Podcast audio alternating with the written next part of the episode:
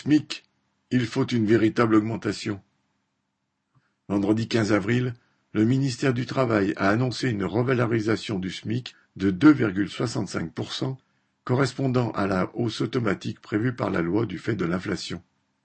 Le 1er mai, il passera donc de 1269 euros à 1302,64 euros net, soit une augmentation de 33,64 euros par mois. Une misère face à l'augmentation générale des prix. Pour vivre décemment chaque mois, il faut au minimum 2000 euros net. C'est par leur arme de classe, la grève, que les travailleurs arracheront au grand patronat les indispensables augmentations de salaire, de pension et de retraite en prenant sur les profits. Et cela restera vrai, quel que soit l'élu du second tour. J.L.